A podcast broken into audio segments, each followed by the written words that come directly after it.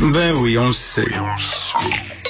Martino, ça n'a pas de bon sens comme il est bon.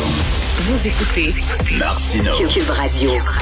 Alors, nous discutons avec Denise Bombardier, chroniqueuse au Journal de Montréal, Journal de Québec. Bonjour, Denise. Bonjour. Euh, Denise, bien sûr, je vais euh, revenir sur votre excellente chronique du jour, mais tout d'abord, j'aimerais vous entendre sur le taux de participation famélique aux élections municipales. On parle de 35% donc euh, Ouais, les deux ouais. tiers des gens ne se sont même pas déplacés. Et pourtant, Dieu, que c'est important de savoir qui va diriger la ville dans laquelle on demeure. C'est évident. Moi, je trouve ça catastrophique. Mais on s'attend jamais à ce qu'il y ait plus que 50 ça vous le savez. Il faut dire au départ que ce qu'on, euh, nous, on- là, on calcule à, à 100 quand, quand, quand il y a 100% mais il n'y a jamais 100% mais en fait, c'est le- c'est ce qu'on... Là, à ce moment-là, 50 bon, qui, ont, qui votent, ça va. Mais là, le problème, c'est que euh, c'est qu'il y a 30% de gens seulement euh, qui sont allés voter. C'est exactement ça, l'indifférence. Ça, c'est l'indifférence à la démocratie. Et quand on vit en démocratie et qu'on refuse, et là, vous allez me voir venir, qu'on refuse de recevoir un vaccin qui protège, n'est-ce pas, la très grande majorité de la population. Quand on ne va pas voter en démocratie, on ne mérite pas de vivre en démocratie. Hmm. Les absents ont toujours tort. Oui, et surtout, parce que moi, j'ai déjà fait un débat, figurez-vous, il y a très longtemps. C'était justement, il y avait des gens qui se, qui, qui, euh, qui, dont la position, c'était de ne jamais voter. Je sais pas où j'ai fait ça, dans, je pense que dans un cégep. Euh, j'ai fait un débat avec d'autres. Et ils prétendaient que la, la, l'expression ultime de la démocratie, c'est d'avoir le droit de ne pas voter, de ne pas être puni pour pas aller voter. Parce que vous savez qu'il y a des pays où le vote est obligatoire. Ben oui, Et sinon moi, il y a des amendes. Oui. Et je pense que de nos jours, avec les difficultés que l'on a à recruter des gens pour aller en politique, parce qu'on a des difficultés à recruter des gens. On, on peut recruter n'importe qui, mais c'est pas n'importe qui qu'on veut. Hein, ça prend, ça prend des gens qui sont habités par quelque chose. Et on voit bien qu'il y a une d'aller chercher des candidats de qualité. Eh bien, moins on votera, plus ça va être comme ça. Et en ce sens-là, ça pose le problème de l'avenir de nos démocraties. Vous savez Hmm. qu'aux États-Unis, il y a un sondage terrifiant qui, euh, qui a été fait il y a à peu près un an et demi, où on apprenait que plus de 50 des jeunes ne croyaient pas à la démocratie. Voyez-vous? Ça, c'est croient- inquiétant. Ils ne croient pas à ça. Et on sait qu'aux États-Unis, avec tout avec le phénomène Trump, hein, on le sait très bien qu'une partie des gens, et la démocratie, ils sont ils, ils sont contre ça parce que euh, d'abord parce qu'ils sont pas démocrates.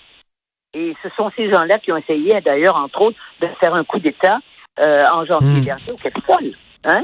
Mais nous, on, on croit que euh, il s'agit qu'il y ait des tatas comme nous qui allons, vo- qui allons voter, et puis euh, eux n'ont pas besoin d'y aller.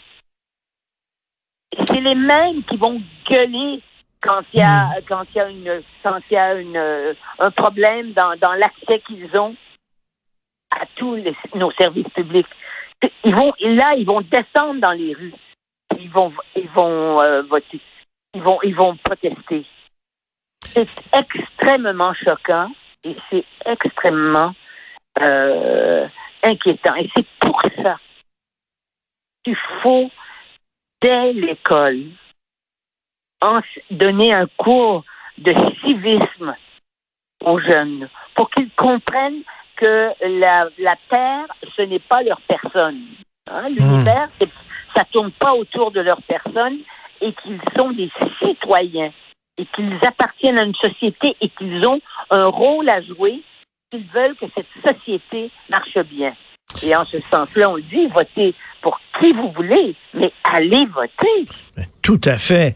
Euh, on, on, on, parle beaucoup là du grand nombre de femmes qui ont été élues, bon, à Gatineau, à Longueuil, à Sherbrooke, à Saguenay, bien sûr, à Montréal.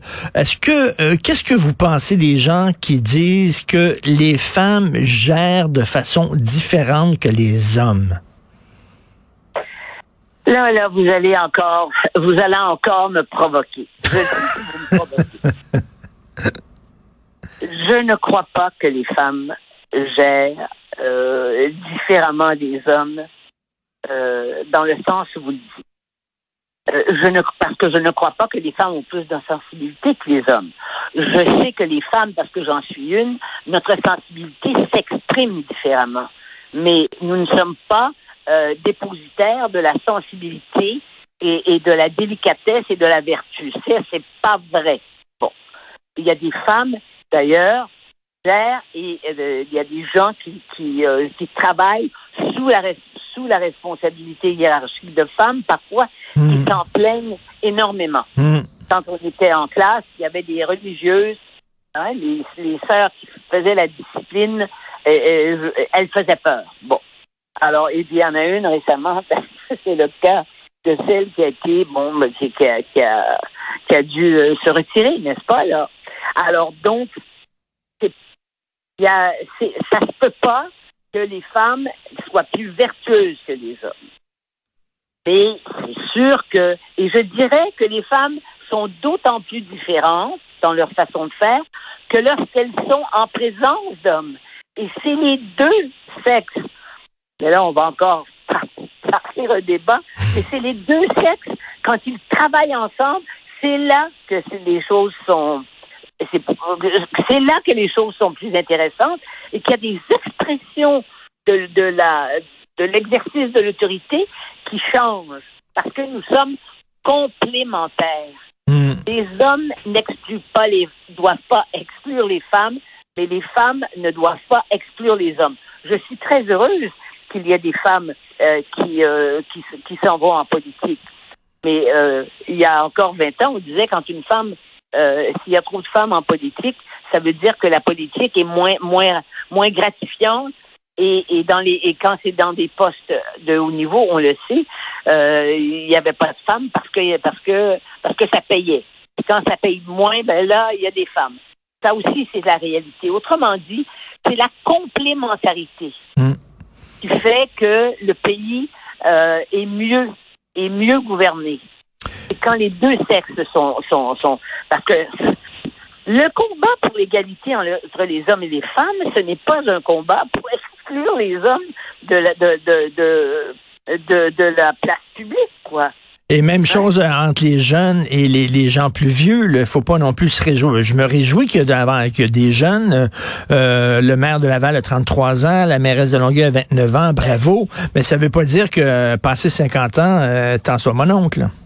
Mais c'est que quand on a 33 ans et qu'on se retrouve euh, maire d'une ville importante, il est important qu'il y ait des gens plus âgés, donc qui ont l'expérience et la mémoire de la réalité politique du, de, de, de, de, de l'institution, du lieu où ils sont, qui sont là pour permettre aux jeunes d'avoir une vision plus large, d'autant plus qu'à 30 ans, aujourd'hui, un Québécois qui est passé par le système scolaire, il n'a pas fait, il n'a pas étudié beaucoup d'histoire. Hein?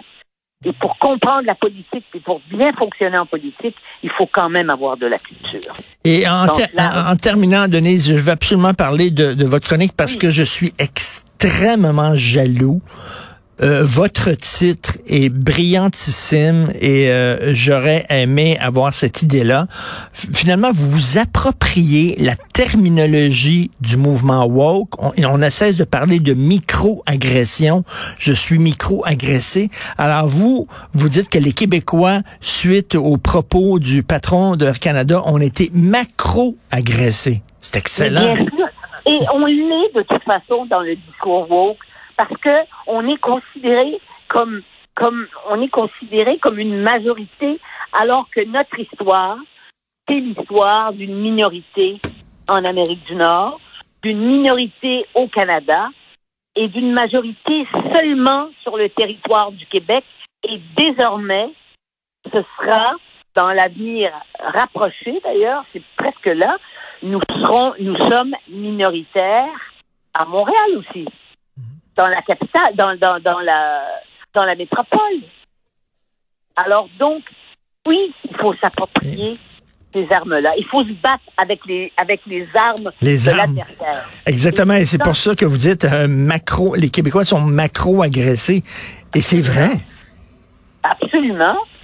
Il y a des minorités qui demandent des choses, des minorités là qui sont en nombre très très très euh, euh, très très peu important, qui, ont des exigences, on leur donne, et nous nous sommes majoritaires et on, on va nous les refuser sous prétexte qu'on est que, que que nous nous sommes une majorité qui les écrasons. Mais mais la réalité historique c'est pas ça.